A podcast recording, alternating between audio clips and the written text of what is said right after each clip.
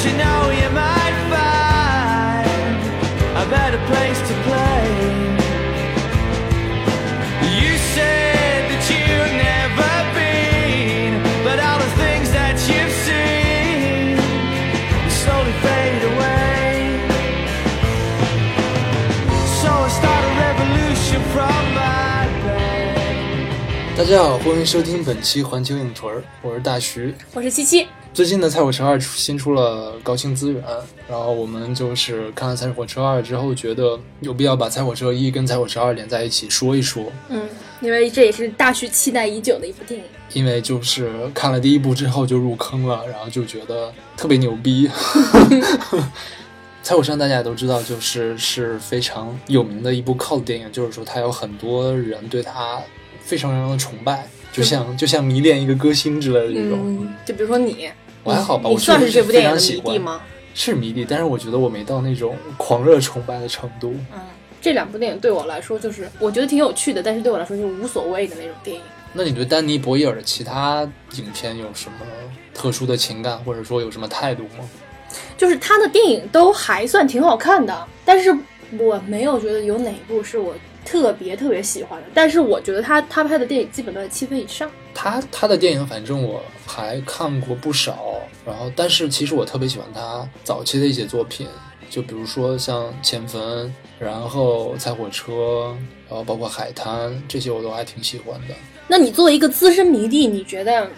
菜火车一》跟《菜火车二》比你，这部出的续作满足了你对它的这种幻想吗？就是你喜欢它这个续作吗？肯定是不喜欢的，因为在我没看它之前，我就已经很确定我一定不会喜欢这部续作，因为我觉得第一部实在是拍的太好了，因为当时可能也是因为当时比较年轻，所以说留下了很深刻的印象。然后这第二部的话，就是平庸了是吗？因为第一部结尾收的非常好嘛，而且我觉得就是给也给了你很多去想象的空间。嗯但是往往就是你去看他们接下来，比如说十年、二十年发生了什么的时候，其实会有一种难免的失落感吧。所以说看之前我大概就有这种期待，然后看了之后我也是觉得，嗯，感觉特别希望没有看过，特别希望特别希望不知道他们这二十年发生了什么。那七七，你觉得第一部跟第二部之间对我来说，第一部呢，我就没有说喜欢到那种程度，就是我觉得挺好看的。我记得你看完之后说的是有趣，就是我这个有趣不是那种呃 interesting 那种，是是真的，我觉得很有趣。但是第二部，我记得我刚看完的时候觉得，啊、比第一部好像好看一点。但是我看完这这也有这几周了，这是就忘了，忘会忘掉第第二部讲的什么。但是第一部已经看了那么久，就还记得。是因为我觉得第一部确实让人印象深刻。然后，然后我是看完第二部之后呢，我又返回去把第一部、第二部又连着看了一遍，然后我就很明显的感觉就是，看完第一部其实是感觉人生充满希望，然后看完第二部之后就觉得啊，就这样好 吧，丧啊！对，所以说很后悔看了。但是第二部它有几个片段我特别喜欢。嗯，比如说，比如说他 Mark 回家，他妈妈去世了，但是他跟他父亲坐在那儿，他妈妈的影子映在墙上，就那个让我会觉得特别特别的这个其实在这个手法在其他情节里面也用过，我记得是 Spy 在干什么的时候也是，那可能是我没注意，反正就当时就是温情的那种，对对对你就会注意的多一些。 还有就是他们去那啊一个、六九零对去那个酒吧骗那个啊投信用卡，对偷信用卡那段儿，我觉得嗯神了哎。 然后还有一个就是他们俩去合起来去骗钱，不是合、嗯去骗钱，去给政府汇报他们的这个职业，哦，就是申请申请那个资金那对段，，就那段儿就是可能跟职业有关系吧，我觉得很很熟悉，有一种熟悉的亲切感。想起就是给甲方汇报时候那种对，，给甲方啦，给政府汇报也是这种坑蒙拐骗的这种，就架势，就当时就笑了，就特别特别亲切。然后我还喜欢第二部里面，嗯，他和戴安重哦。新相遇的那一段。但是达燕那个地方，我是觉得就是特别强加的，我倒不觉得特别强加，我会觉得就是他们两个人本身就是两类人，嗯，你就看他们，不管他们选择什么，how to choose life，他们最终都会走向自己既定的这种人生的路线。对，是这个我懂，但是就是怎么说呢，就是达燕这个角色可能在这里面就是非常，就是更像是满足这些影迷们的一种期待，就是让他一定要出现一下，哦对对。仅此而已。但是其实我我我反倒觉得他在第一部里面作用没有那么大，可能回头看会觉得作用比较大，当时不会觉得作用嗯很，大。看我我只看了一遍当时。因为毕竟那是怎么说呢？那是他决定就是不再吸毒之后要去钓一个妹子，好像那是他钓的第一个妹子。哦，我觉得第二部里面我比较喜欢的部分没有，也不是没有，就是有，但是感觉就是很是一个很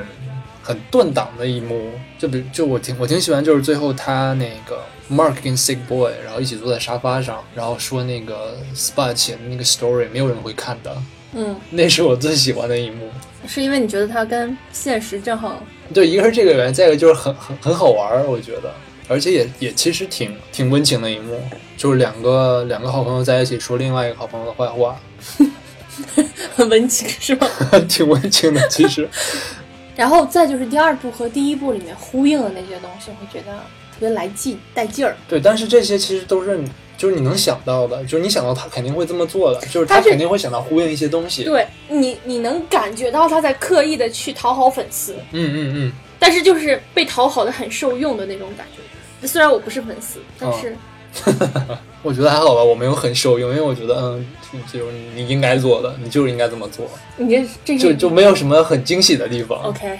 我就觉得，就是因为你想嘛，他他作为这样一个很有声望的导演，他肯定是需要做到这些的，就是你怎么跟上一部来呼应。但是他呼应这部这些部分呢，我觉得并没有特别惊喜。当然，我觉得大家肯定最期待的就是说第一部开头 Choose Life 那一段，就看他怎么来回应。而其实，呃，我看了一些资料，就是说最开始丹尼博耶尔他并不知道开头要怎么做，然后所以说呢，他就把 Choose Life 这段本来应该在电影中间的这样一段戏，然后放到了最前面。然后这样的话，就是大家也都知道，其实这个电影最开始就是这一段，就会让你觉得哇，这个电影激情四射，嗯，然后整个给这个电影定下来一个非常好的基调。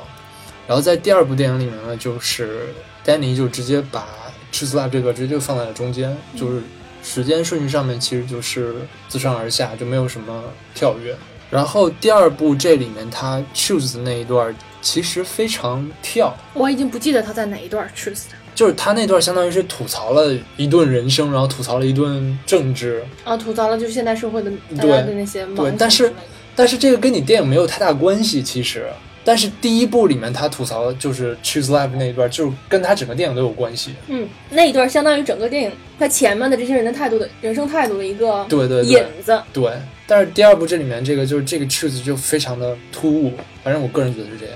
而且第一部里面他 Choose 的那段其其实是在跟观众对话，而第二部里面他其实是在跟那个保加利亚的那个性工作者在对 话。你这用的词汇真是 很政治正确。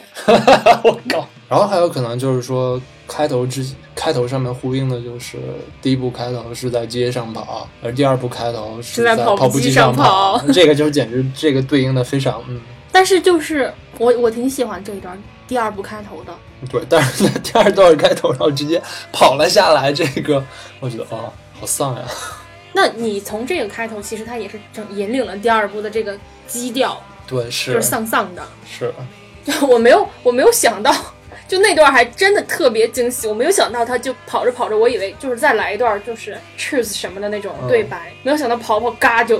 从跑步机上摔下去了。而且他前就是前面这一段，他的音乐加的真的很好。对，因为他我觉得是丹尼博耶尔特色嘛，他就所有电影里面都是跟各种嗯，当下流行的音乐相呼应。虽然就是这部的话，其实还是用老的音乐多一些。嗯。然后呢，就是我们刚才说这个性工作者，就是这一部第二部里面新加入的一个角色。第二部是只加新加入这一个重要角色。嗯，应该只有这一个重要啊，还有可能就是那个 Bagby 他儿子哦，对，和老婆。算是了，他俩戏份也挺少的。嗯，但是其实我就是他这么他加的这一个，我并不是很喜欢。你你你你喜欢这个角色加入吗？你觉得他在这整部电影里面，他到底通过这样一个女孩的加入，他表达了什么？我也不知道他加入这个角色想表达什么，就只是他碰巧这个新角新角色就是他，但是。但是我觉得这个新角色的加入其实是改变了他们原来这些人之间的关系，啊，改变他们之间的平衡，对，创呃这个造了一些新矛盾。对，这个很有意思。就我就不明白 Mark 为什么要跟他睡，可能因为 Mark 刚离婚，然后我觉得这女孩不错。但是朋友妻不可欺啊。他们那种哎，病孩儿是一直没跟这女孩睡过吧？曾经作为他的客人睡过，嗯，就是对就是在一起之后没。对，应该是没有，嗯就可能只是一个老板跟雇员的关系。然后这女孩她表现出来的一种稍微复杂的人性，也让我觉得有点，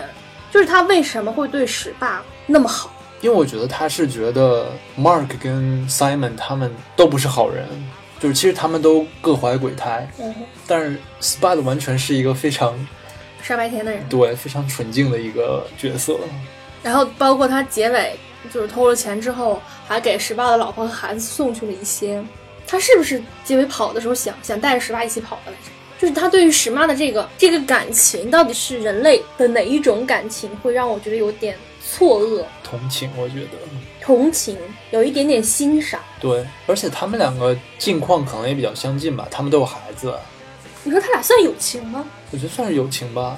他也是需要 Spud 的帮助嘛，因为 Spud 帮他伪造假签名嘛。哦，对，但是这个地方说到这儿，其实就是我有点不太理解的，就是史爸跟这个女孩儿，然后把他们的钱全都给弄走了，他们两个居然不知道，或者是说他们两个没有反应。可能就已经惯了，这个女孩儿已经走了，他们两个都没有什么反应，就是钱只没是了。他们两个在一起鬼混。对哈、挺大一笔钱呢、对，挺大一笔钱，而且这个人没了，他们俩都很喜欢这个女孩儿，很明显。然后，但是他们俩都没有反应，就对钱对人都没有反应。就只收获了友情就可以了。嗯，对。对哈、这这有点不通。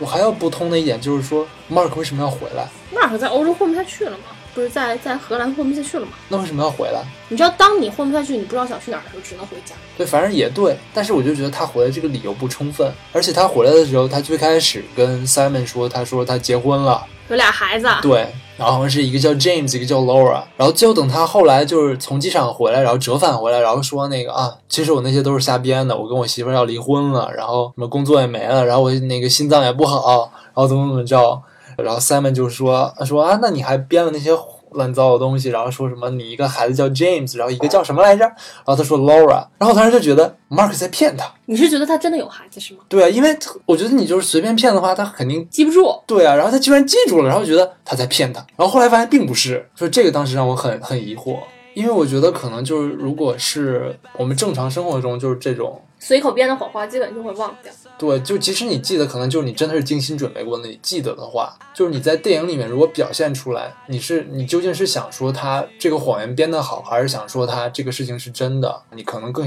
更倾向于去相信这件事情是真的，他才会记得住。但是从电影语言来说，就是你这两个名字都记住了，其实你应该是就是这两个人是真实存在的。但是最后呢，你又没有走，就是说你拿着那个行李袋子，然后去了你爸爸家，然后那个行李袋子落在了地上，然后你回到了自己的卧室，然后就开始跳起了舞。这个很明显就是说啊，你要待在这哦儿了。那基就是本在上在荷兰，就是相当于没有牵挂，对，就很明显就是在说啊，其实我那些什么都是编的，没有对孩子，对，那这个地方就会让我感觉很困惑。那就是你到底想说什么？矛盾的地方。对，就是这个地方，我觉得还挺让我不满吧。 啊，那我我看的时候没没注意到这么细的地方，我觉得他就是没有，就是顿时产生了一种对他的同情。哦，当然，其实这里面第二部里面还有一部，还有两幕我特别喜欢，就是他第一次回他爸爸家，然后他把那个黑胶唱片放到了那个 turntable 上面，然后想要放那首歌，然后他就刺耳然后就对，然后就就哦放了一下，立刻就停了。啊，然后但是最后他放了出来，然后开始跳了起来。对，就这这两幕我特别喜欢。然后第我其实我特别喜欢第一幕，就啊，我年轻的时候怎么会听这么傻逼的音乐那种感觉，闹腾。哎，我我不觉得是那种感情，哦那那那你是觉得是什么？我觉得是他没有办法面不想面对过去，那就是他一方面怀念过去，但是他又觉得没有办法面对，因为他没有没有办法面对现在的自己。啊！我当时是已经代入了，他就是在欧洲，在荷兰那边就已经是也有妻有儿，嗯。是处于那种正常家庭生活，所以面对自己年轻时候喜欢的东西，就会觉得有点受不了了。你会吗？你会想你年轻时候的那些东西，你会觉得受不了吗？当然，你现在也不老，我就是这么一说。 你哦，我现在去想十三四岁时候喜欢的音乐，好像也不太不太觉得受不了。周杰伦嘛，那个时候对啊，我觉得，就再一听，那个时候觉得还是挺好听的。我觉得会让你听现在别人听的东西，你会觉得受不了，因为他放的很明显是，就是他他当时拿出来是一个 Bowie 的唱片嘛。当然这，这是我特别喜欢的两幕。然后再就是我不太喜欢第二部里面这种人到中年的无奈。因为你会带入自己的人生观，你会怕自己到中年之后会会这样吗？你不会吗？我看到他们，我肯定不会；啊，我看到中年妇女的，我会。我不光是看电影会，我在菜买菜的时候看见某些人的状态，我也会，就是突然就开始恐慌。 怕自己也成为菜场大妈是吗？， 对，就我有有有一段时间特别极端，就想就不如那个是在成为菜场大妈之前就结束了算了。你怎么结束啊？就就是结束嘛，你懂的。 但是就是后来给自己鼓劲儿，就说保持状态，有可能不会变成菜场大妈，但是就是这两部电影连着看，你就会觉得。 就是一定会的。对，就是当时那么叛逆、那么嗯虚无的青年们，最后也变成了那个样子。就这两部连在一起看啊。第一部，首先它的结尾是一群叛逆青年的其中一个人觉醒，他走上了正常的生活，然后我会觉得很欣慰。但是第二部呢，就是他们又回去了，没有改变，就甚至连原来那个劲儿都没有了。我就会觉得，就这个状态吧，不太对，就是特别丧，也不是不太对，就是特别丧。我就不知道导演就通过他们这个状态到底要表达什么，就是说你年轻时候吸毒了，你一辈子都翻不了身。就你说，你说他都表达成这样，他还他能表达什么？其实我觉得最后第二部还算是积极的，就是很明显，就是 Mark 其实在帮 Simon，嗯，帮他走上一个正常的轨道。。对，然后 Bagby 呢，就是恶人有恶报嘛。然后 Spad 很明显就是他不用再愁他妻儿的那个生活问题了，嗯因为骗了好多钱，但是他自己的呢？他自己无所谓嘛，我觉得对他自己都无所谓，他的人生都被抛弃了。是。但是人家快成作家了嘛嗯哼， 那那三就是 Mark 呢？Mark 回归家庭了， ，Mark 就回到自己家里跟 Simon 经营酒馆吧，是吗？可能吧。他那酒馆就一天两三个老大爷在那喝酒，怎么经营？这就这就要看 marketing 的实力了，但看我感觉 Simon 就是不是不是 Simon，Mark Mark 有有 marketing 的那个对能力，对，起码目前看来他能骗过政府什么的， 就他们他们其实最开始就是要经营妓院，然后装修什么那段，我还觉得挺积极的，妓院， 对，然后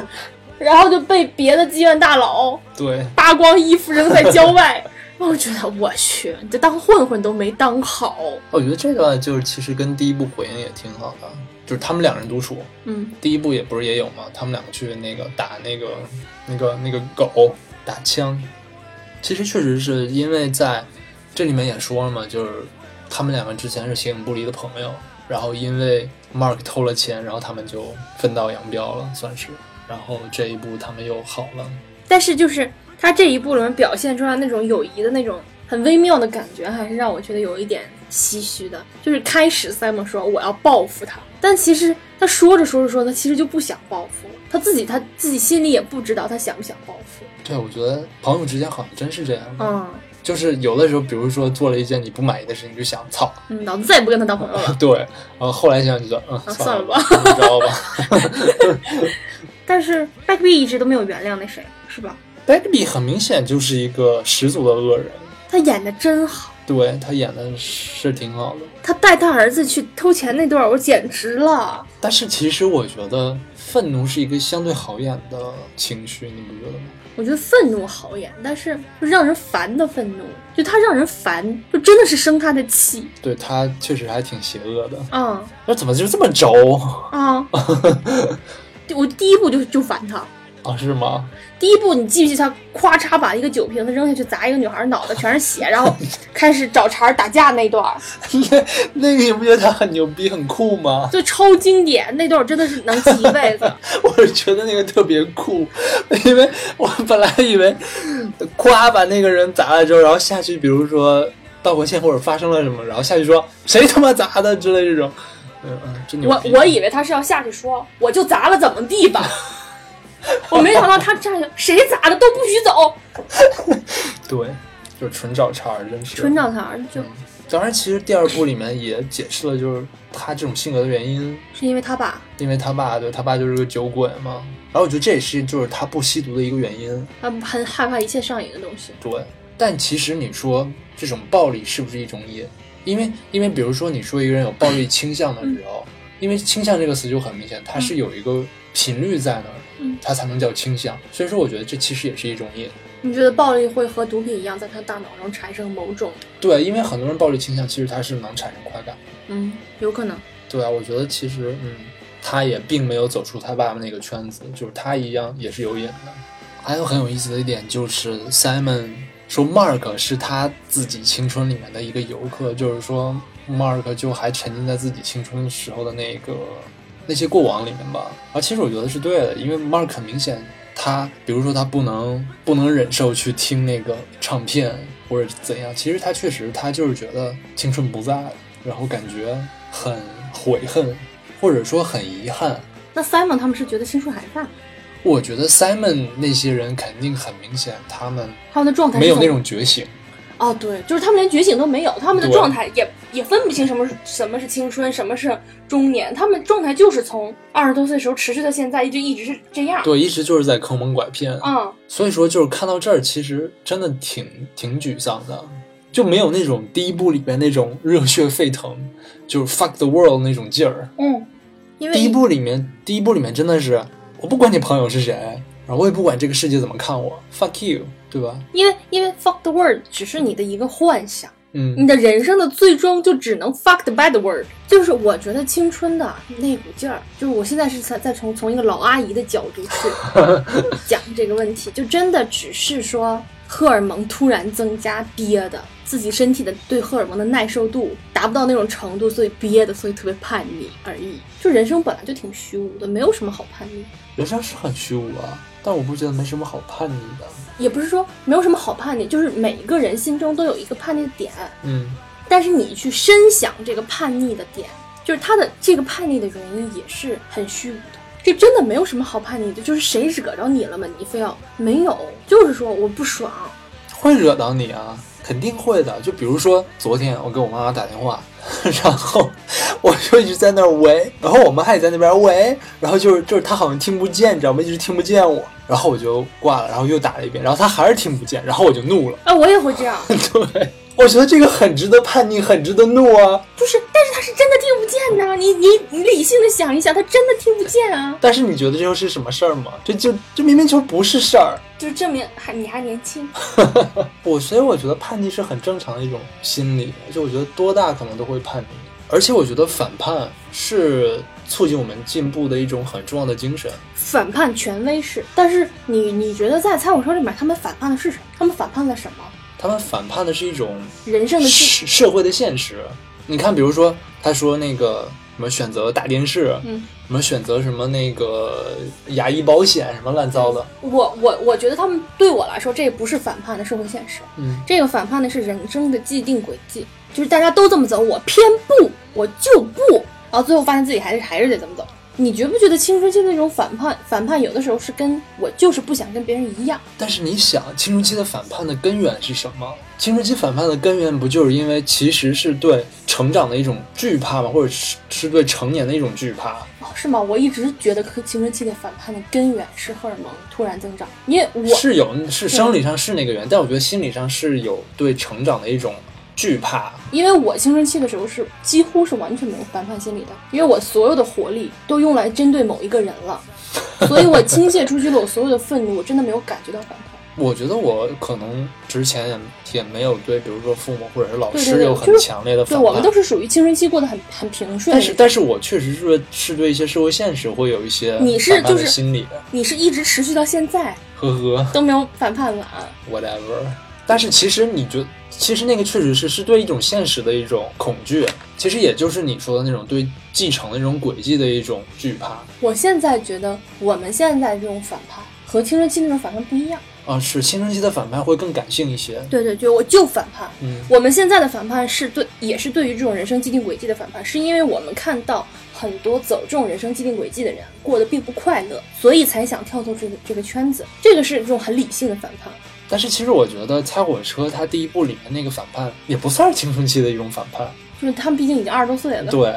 我我现在是觉得，就是大部分人之所以很喜欢一里面的这种状态，是因为他们做了自己这一辈子从来没有敢做过的事情。对啊，是是这个原因，我觉得，嗯，嗯，就是说我先彻底的出轨，然后又搬回来，嗯，出轨这词儿在中国是有既定含义的，脱离人生轨脱道轨，脱彻离脱脱轨，对，然后再回归，嗯。嗯，但是你不觉得最后这一一第一部加第二部加起来就告诉大家，你如果脱轨脱脱大劲儿了，你就回不来了。 他第一部很明显是拖，呃，是回来了。然后第二部其实是在跟你说，不管你是脱轨没回来，还是脱轨回来了，其实都那德行。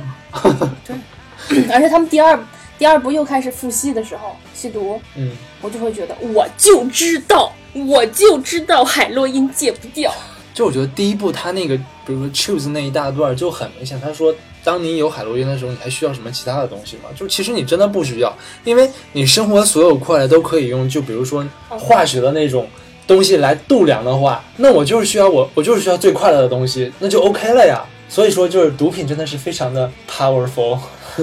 但是它它的它没有持续性，它不能可持续发展，所以你就要不断的吸啊。然后就死了。生命在于质量，不在于长度。也是啊，你对于那种人来说，对于他们是那种就是享乐主义，就是非常极度享乐主义的人来说，就是你一辈子可能脑袋里脑子里就就有那么多多巴胺和那个内啡肽，你分对泌完了你就可以走了，对，是啊。 有道理。就如果全都用来量化的话，就真的好虚无。就哼，你是现在很痛苦吗？没关系，也许你以后还有很多要用，细水长流。 对我是细水长流型儿 的，可能是之前真的是接受那种反毒教育，接受的比较就洗脑洗的比较深刻，会对这种东西有一种很畏惧的这种心理，也很也很排斥嗯。就包括我看第一部的时候，我也会觉得年轻人怎么能做这种事情呢？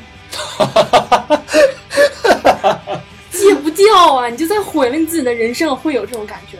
但是，而且我就是很很很讶异的，就是 Simon 他们竟然活到了第二部。我一直觉得他们可能再过个四五年就死了。 Simon 不是已经改吸可卡因了吗？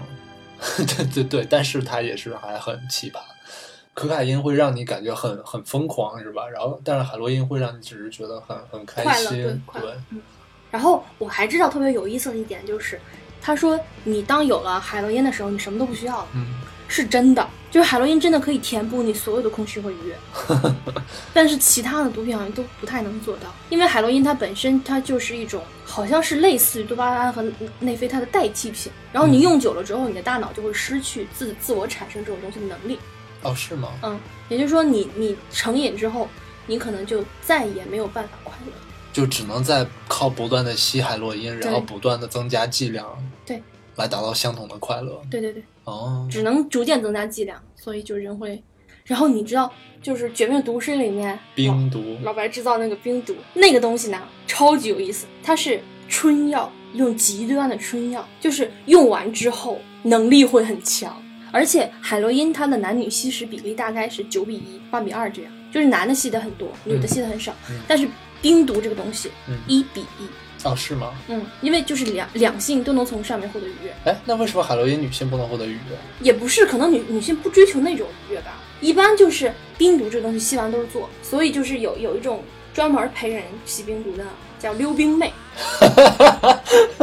溜冰妹，OK。嗯，哎，《绝命毒师》里没有有没有表现这个？忘了。然后然后冰毒特别神奇的是，冰毒吸完之后百分之百会得精神病，其他的毒品都没有，哪类的精神病？就是嗯狂躁会有攻击性，海洛因吸完了会抑郁，但是冰毒是吸完是了停会药了会抑郁吧？就是你就持续吸引哦，它会影响你大脑的什么机制，因为你自己没有办法再分泌的那些东西。冰毒是绝对会改变人的性情，彻底的改变，就真的是会百分之百得精神病。而且它有一种自己专专有名词，就叫甲基苯丙胺精神病。真可怕。 而且就是你知道苯丙胺这个东西它，它其实是劲儿比较小的冰毒，就是甲基，它加了一个甲基，是因为会让它更好的吸收，更快的就溶于脂肪、溶脂性。苯丙胺它本来是研究用来在二战中使用的，会给部队里的人用，提高他们的作战的积极性。我靠，这也太过分了，对，都都有人说就是那个日本那个神风特工队就是吸了毒，是吗？所以才那么无所畏惧。那我们每天喝咖啡会不会有很大的瘾？啊反正我现在我觉得我已经上瘾了。对，我知道是是，其实是算是上瘾，但并没有那种就不喝会死的那种感觉。我现在是有不喝会难受的感觉，但是不会就是觉得哦死。我会就是我如果当天没有喝咖啡，我到下午五六点钟的时候会觉得头疼，会觉得像生病一样。因为你可能睡太少。我也会，就是如果不喝咖啡，然后睡得又比较少的话，我确实是就是头疼，然后就觉得不行，对我喝完要就好对，我不行，我要一杯咖啡。但是喝完就真的喝完就好，确实半个小时确实就好了嗯，啊。就是上瘾这玩意儿。这个咖啡因真的有人提提纯了，然后来吸，爽吗？我 哪知道？但是就是每天你的摄入量不超过两百毫克，应该就没有关系。但是就钙流失嘛，会很严重。那再吃点钙片儿其实也无所谓，我不想戒这个东西。哎，但是你知道，其实酒和酒和烟也是毒品，它的成瘾性是一样的。肯定的呀，然后我就看有人提问，就说那为什么国家会允许酒和烟这种东西存在？而且赚钱烟呀烟这个东西本来也是你会危害其他人嘛。然后官方的解答是因为它已经是比较流行且大家就是认可度比较高的了，就戒起来可能比较难。就是相比于其他就是推广度还没有那么高的毒品，就是嗯我们就是更容易去控制那些。 对啊，酒确实是会上瘾啊。我们刚刚就喝了， 我哦刚刚那点儿不算了。但是确实就是在酒鬼圈儿里面，确实是有一句话嘛，叫 “The disease is life and the treatment is another drink”。嗯，然后我觉得确实就哦，这是酒鬼圈儿的话。啊，我觉得说的很对啊，呃，生生活才是一种疾病，嗯啊，治疗的方法就是再来一杯。嗯，说的非常对，就是大家可以去去看一下这个毒品类的科普，特别特别有趣。哦，对，还有大麻这个问题，不是好多人都说其实吸大麻没有关系嘛，但是它其实一个很严重的问题就是，你如果能接触到有大麻的那个圈子，嗯它并不会止于吸大麻。就有一个案例，就是他最开始吸大麻，然后会量越来越大，越来越大， 嗯， 然后别人跟他说：“你要不要来口海洛因？这东西可以戒大麻。”他就吸了。啊，但是我觉得就是，比如说，即即使你是喝了酒，然后你到那种很嗨的状态的时候，你你也是可能会做出很多你对平时就不会做的事情。对，就别人一劝，可能就真的对所以大家要警惕啊！但是我觉得很有可能下一个广泛流行的东西可能就是大麻了。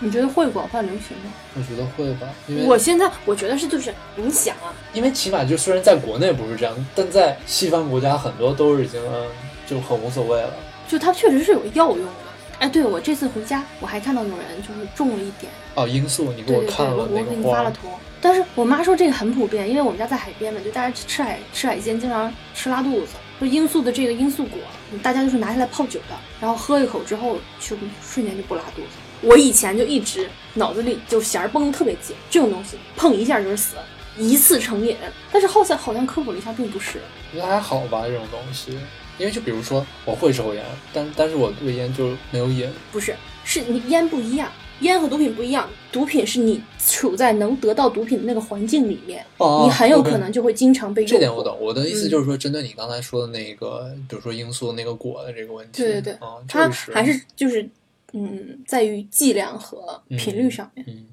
而且你说现在就是大麻会不会普遍？我觉得不会。你说现在可以分散注意力的事情这么多，你觉得游戏不是瘾吗？是啊，就大家就是完全被分散掉了，所以没有人，没有多少人会无聊到要靠毒品那什么。 但是游戏的话，你想啊，还要累手，对不对？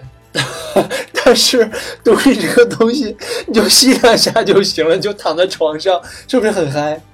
我无话，我无话可说。而且我我真的觉得，就包括猜火车他们那个，不是说那个年代， 嗯，就是毒品药品问题比较严重嘛。嗯我真的觉得就是跟他们那个时代比较无聊有关系吧。就是你寂寞的青春无处发泄，找到一个爱好就不会吸毒，也不会这么无聊叛逆。我觉得也是麻痹自己吧，因为本身在那个撒切尔夫人执政那段时啊，间，去就是生活就是没有希望的。对，因为他们他撒切尔夫人当时不是刻意压制工人运动嘛，嗯，所以说，可能像这种比较底层的，他们本身也就没有什么喘息的空间，而且像他那种右翼分子，就是那种能说出什么贫穷是一种人格缺陷的这种人，嗯，我觉得这我真的不觉得他会对社会有什么太大的积极的促进作用。其实就其实第一步还是挺左，但是到第一步的结尾，它其实还是有点。我觉得就是这种多数电影其实都是做的，因为嗯这、这个圈儿内他这个就是是做做的，对吧嗯你拍一个右的电影肯定混不下去了，这个导演就。嗯哦，对，说到毒品这个问题，当时不是说嗯在美国上映的时候，美国是有些人就觉得这个东西是在宣扬毒品，对宣扬毒品、美化毒品。我觉得这，就而且是好我像当觉得时是，还有个州长是说的这么说的，我觉得这个放在中国你也会，也会，大家会有这种感觉。就是你的理解力低下到只能看到这个的时候，那就你就真的不适合看这部片子。然后关键是当时那个州长说他没有看我这部电影，这你不觉得特别像，这就真的是很多人的心态，就是特别像某局？啊，某局啊，真的是啊哦。对，我今天说到这个某局，我还想今天听听到一个同事说，说他同学的妈妈，然后在广电总局工作，然后说每天就是看片儿，这么爽、然后我就觉得我操，也太不要脸了！你们看完片儿，然后觉得这个不适 合，然后就我就不能看，我靠！我们这这些节目还能播吗？我们也是在音频也是在那什么的控制之下的。我想去考公务员了。嗯，呵呵。但是我确实觉得，就是这这部电影其实对毒品这事情只是一个媒介而已，嗯它并没有就是说去美化或者丑化毒品，它的确是把差不多也教你怎么使用毒品了。但是我觉得这个这个完全是电影需要，它并没有就是我在觉得宣他扬他毒对品。他只是客观事实而已，对，就是有那么多方法吸毒啊。是啊，而且我觉得他那个 最逗的那一段儿就是肛门荣耀的那个，啊，笑死我！那个是我第一次知道还能那么吸毒但最后也没融， 啊！不，我不是第一次知道，因为我之前知道有一些美白的是那个，这什么？对，有一些美白的药品是缓释的，就是要通过那种方式去慢慢溶解，全身美白的那种。那会不会肛门也变得很白？应该不会。其实确实，就我小的时候听说，就是测体温还可以在肛门测的时候，我也是感觉三观被毁了。而且听说测那儿测的特别准嘛，因为肯定是体内温度。Anyways，就还还有他们那什么，就是肛门也是肛门那段儿嘛，那卫生间那个对，这的确是特别经典。超级经典，而且是他把很恶心的一段，当然其实也有一部分是很恶心的，但拍的很浪漫。就钻进去之后是大海，对，就钻进去之后，你就是另外一片天地。对， 你说这是不是隐喻了？其实他们这些人虽然看起来一团糟，其实他们的内心才是最纯净的。还是我想多了，你可以这么理解吧。就是比如说屎爸，十八是很纯净的一个心，嗯那个心灵是的，而且他为什么为什么每一部屎爸都要喷点什么？这第二部那真的是恶心到我。第二部喷的是挺恶心，但是不搞笑。然后的确是第一部就是有很多会让你眼前一亮的那种东西，因为没对见过不嘛，对？哎，居然还可以这么拍。嗯，太屌了。然后第二部其实就觉得就那样吧，觉得我觉得如果没有没看过第一部的话，看第二部也会觉得很但是就没有这种非常非常有创意的东西，相对来说还是比较中规中矩的。嗯而且我觉得第一部好的地方是，他们其实都是坏人。如果你真的给他们下一个定义的话，他们都是坏人。但是你不讨厌他们，嗯。就是他们是很每一个人其实还都挺丰满的。但是第一部里面会让人觉得 Tommy 很可怜，对，Tommy，但是就包括你说，其实 Mark 是 Tommy 吸毒的一个最初始的诱因，他无聊偷了人家的袋子嘛，嗯，然后导致 Tommy 的女朋友生气了就跟他分手了。跟 Tommy 分手了，Tommy 开始吸毒，但是完全不会怪 Mark，就他那个状态你没有办法怪他。他确确实也不怪他，就他不是直接原因，他确实是导致这件事情，但他他不是主动的。对。啊，但是 Tommy 这个确实是，就是他可能他是最后吸毒的人，结果他是最先死的。第二部里面他们还去给 Tommy 上坟了是吧？对，Tommy 上坟，然后 Simon 跟 Mark 还吵了一架。啊，Simon 就在那儿说了，好像是好像是在那儿说的，说你就是你自己青春里面的一个游客，你说 Simon 能说出这句话的话，他就应感该觉也他好像也对也觉醒了，但是状态没并没有看出来，还是说他已经这些他都过去了，都过去了，他已经到达了一个虚无的状态。我觉得他可能也就都过去了吧，他也觉得自己也没有什么其他东西好干，那我就还是坑蒙拐骗喽。也是，而且我觉得他他的那个女孩儿，那个那个小女儿死的时候，他肯定对她的打击非常大，很有可能在那个时候他就已经觉就是完全觉醒了，然后就无所谓了。哦，那个小女孩的死让 Mark 觉醒，就是我要戒毒，我要走上正常正常的生活。然后让 Simon 的觉醒是，我连正常生活都不想过，我就这这这么地吧，就已经觉醒过了，对，差不多。嗯翻过头了，有可能。 嗯，但是有一点很重要，就是说 Mark 其实他是在不停的尝试戒毒，哦，对对但，是 Sick Boy 就一直只是在跟着 Mark，就 Mark 说戒毒啊，好吧，那我也戒，大概是这样一种心态。但是他好像从来也没有吸的特别厉害。怎样算吸的厉害？就像 Mar- 就像 Mark 那种的，把自己气挂了，快快挂了那那一次。他那次主要是因为他他心情很差。哦，对，还有那块儿就是很拍的很棒的，就是他陷进天花呃陷进地板那段，嗯然后再就是他被父母关在房间里面戒毒那段，哦，那段小女孩在在棚上爬，那个真的是好吓人。是是还是挺吓人的。哦，然后说到这儿，就是他那个卧室的那一幕，就联想到第二部最后一幕。嗯，第二部最后一幕真的是非常棒，就是因为怎么说呢，他是跟第一部里面他在自己房间里面嗑药那种幻觉发生了一个互文，而且他在这个房间里面听着音乐跳舞，就非常就虽然那第二部还是挺丧的，但是就这最后这就个最后一就还幕扳回来一点儿。嗯，丧丧的保持着青春的状态，你看。嗯，对，对，最后这一幕叫老来俏。有点恶俗。还有，我觉得第一部要比第二部牛逼的地方就是，第一部里面就是直接或者间接的表现了当时他们苏格兰人的那种心理状态，整体的那种。就比如说，他们觉得他们长期以来被英格兰人殖民，就其实很丢脸，而且觉得自己非常的 low。然后说，就是我们被人殖民都不能找一个好的殖民者，居然被英格兰人那群傻逼们殖民。而且确实是，就是苏格兰人真的是苏格兰整个就挺惨的，好像一直以来都是这样。就是里在里面表现出通过这个表现的这种状态还挺多的，就包括 Simon 的酒吧里那几个零星的老人家在那喝酒的那个状态，嗯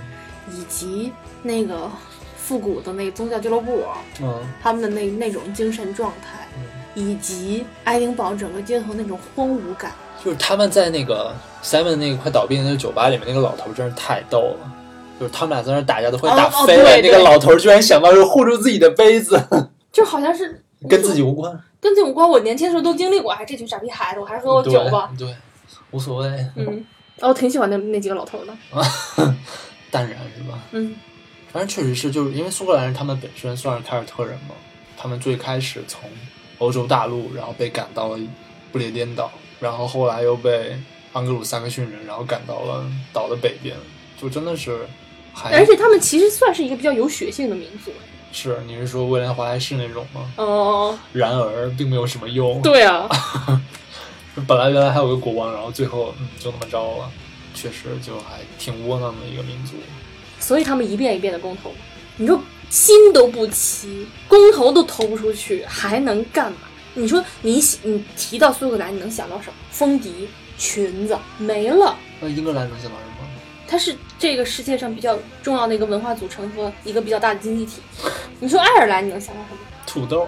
音乐，爱尔兰出产了很多音乐 你是要跟我说 Westlife 吗 ，Yeah，不是，就爱尔兰人。我靠！不是，他们真的就是音乐产业比较厉害嘛。他们很多人是挺，你记不记得我们看过一部电影叫，就是讲杜柏林的两个音乐 Once 吗？人，对，Once，我没看，我一直没看那个嗯片，，那个特别好看，是吗？嗯，但是我觉得你就是你说的那一类的音乐，它起码是流行文化，你虽然不屑，但是人家是流行文化，它啊是一个是产、经济产业了。但是你肯定这种东西你还是没有办法跟英格兰比，就的确是就是主流文化。就还是首先英美文化、嗯英语英语世界文化，再就是嗯法语世界文化。嗯但是现在法语世界文化其实也处在一个比较劣势的状态，嗯因为嗯，毕竟，但是我觉得苏格兰人还是非常开放，就是他们想留在欧洲嘛，就是他们还是想留在欧盟。但是英格兰，英格兰的话，除了伦敦，就全都是嗯，要脱欧，要脱欧，嗯就跟美国的情情况很像，其实。对，除了那几个大城市之外，其他都是从 对，而且而且很明显就是说，像英格兰那种多数族裔的白人，嗯就是就是全都是一副保守的那种姿态，就跟美国其实情况很像。嗯，你会觉得看了就是《猜火车》之后，究竟是一会去缅怀自己逝去的青春吗？因为我看很多人说看了之后之后会有这种感觉。没有吧？因为我觉得我看一的时候还挺年轻的，那现在呢？我现在觉得自己还算年轻，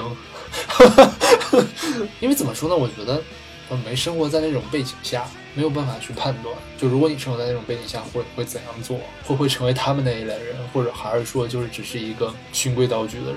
我觉得说不上。我觉得我们都是答案。对，我觉得多数人都是打印，嗯，甚至可能都不是打印。对，连连他做过的那些叛逆事情，我们都没有做对过。，打印可能做过最讨厌的事情就是跟一个嗯跟自己不是社会、不是不在一个社会阶层的人睡了一下，嗯，仅此而已。但是我们可能都没有，因为我们是无产阶级嘛，都是无产阶级。 翻你个白眼儿。但确实就是多数人还是生活在既定轨迹上，可能只是有稍微些微的一点点颠簸。其实我觉得大多数人对这部电影的爱，还是因为感觉他们活了自己没活的那那一部分。嗯然后再就是电影本身吧，就是这个电影确实是挺吸引人的。我说它是第一部啊，它还是对比如说吸毒这件事情，它是不褒不贬的态度，而它就是表，而且这些人他也是，你说好也好，说不好也不好，然后他们只是在为了一件事情而挣扎，最终呢做出一个选择，而且是做出一个有点邪恶的选择，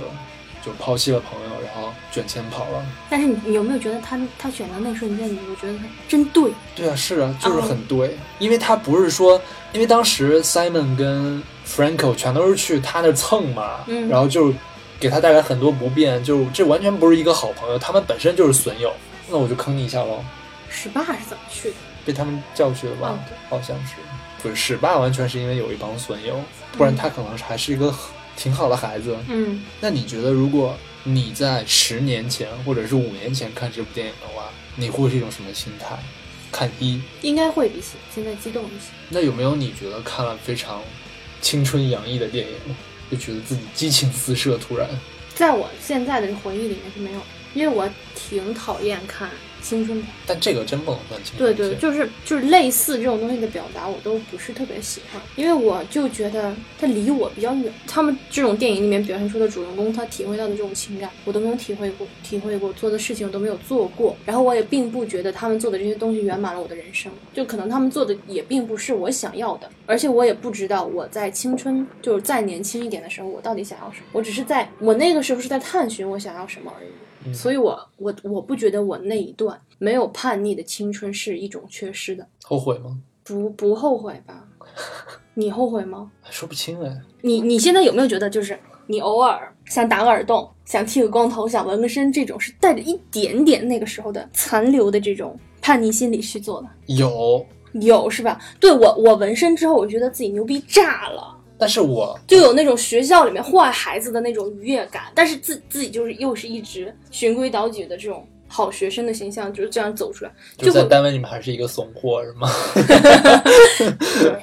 其实我觉得那些事情我不是不会去做，我只是觉得我做了之后可能会后悔，不是不是那种后悔，而是因为就是我觉得我可能不能长时间的喜欢他，我会后悔那剃光头。啊。剃光头可以，反正我跟你不一样，就是如果我想去做的话，我会我会去做。但我之所以之前没有做，其实是因为我当时不想纹纹身这个事情，真的是你就是想做，就你说这种东西在纹在身上有什么意义吗？嗯我纹的是连个意义都没有的图案而已。对，就对我来说，我一定要纹一个有意义的东西，而且我要觉得我纹了这个东西，我可能一辈子，就起码我现在觉得我这辈子不会后悔。 就是你要想纹身这件事情本身就是没有意义的。我靠，你要这么说，什么都没有意义了。如果你真的要虚，又用虚无主义的观点来看的话，那什么就都没没有意意义那就哈哈哈。反正我觉得这部电影其实最终可能意义也不是很大，其实可能对对也是反正很虚无，我们现在聊所有电影，最终都会聊 到什么都没有意义，就这么着吧。 Oh no！反正我我们现在也是处于这种探寻生命意义的这种嗯比较虚无的阶段，就可能会看东西稍微的修集那么一点点。对，总之我不觉得这个这部电影是在美化毒品或者怎样对，而更多的是让你去对某些人感同身受，嗯，去同情都不能不能算是同情，只能说就是你去你去体会另外一种人对生你的方去式。说，对对对对对。而对且我觉得这其实也是很多电影希望表达的东西，嗯就是可能会，比如说他表达一种一些社会边缘的一些人的那种人生状态，然后、嗯，就是没有体验过的，对，嗯，而且我觉得这也是非常非常有意义的一点。就我真的不觉得这个东西会，就说美化毒品，煽动大家去吸毒。就什么人会看了这个电影之后觉得，哎呦，吸毒真好，我去吸个毒吧？不会啊，正常思维的人都不会啊，对，可能那个人他也不是正常思维的人，他就是嗯，好吧？就有的时候你没有办法把这个东西套在每个人的身上，因为有些人他的思思维可能就是跟你的点不一样。然后呢，就是再就是很不开心的一点，就是说这第二部画了一个非常不不圆满的句号，就也不能说非常不圆满，第顶多顶多就是一个非常我觉得第二部不庸俗，对，不，它不是一个句号，是一个破折号。他想拍第三部还能拍，那就那就变成肥皂剧了。你一定要埋一个梗，然后留留着拍下部。反正希望这一部也不要再拍了，就这样就可以了。总之，《猜火车》对于我来说还是在神坛上的一部作品。然后，《猜火车二》的话就另说了，就只是情怀而已。嗯，那么我们今天就说到这里。然后，如果好像有点晚了，就是如果你还没有看过《猜火车二》的话，然后你又觉得《猜火车一》很牛逼的话，想留下一个美好的回忆的话，那就不要看《猜火车二》了。虽然说我们现在说确实有点晚，但是就这样吧。 那如果你喜欢我们的节目或者讨厌我们的节目，都可以都可以订阅我们的节目，然后也可以去关注我们的这个官方微博“环球影屯”，然后跟我们沟通交流。最近老有人说，就评论的时候会评论不了，那是我还有人也这么说。哦，是吗？对，所以就是你可以一句一句发，就是上次有一个姑娘就是说编了三百字的小作文儿没有发出来，很伤心。我靠，是吗？回复一些人的时候，然后突然就说了一堆，然后突然发不出去，这是挺恼火的。你就可以截个图，然后关注我们官方微博，私信给我们，我们也是可以收到的。嗯 OK，那今天就到这里结束了，我们下次再见，拜拜。拜拜。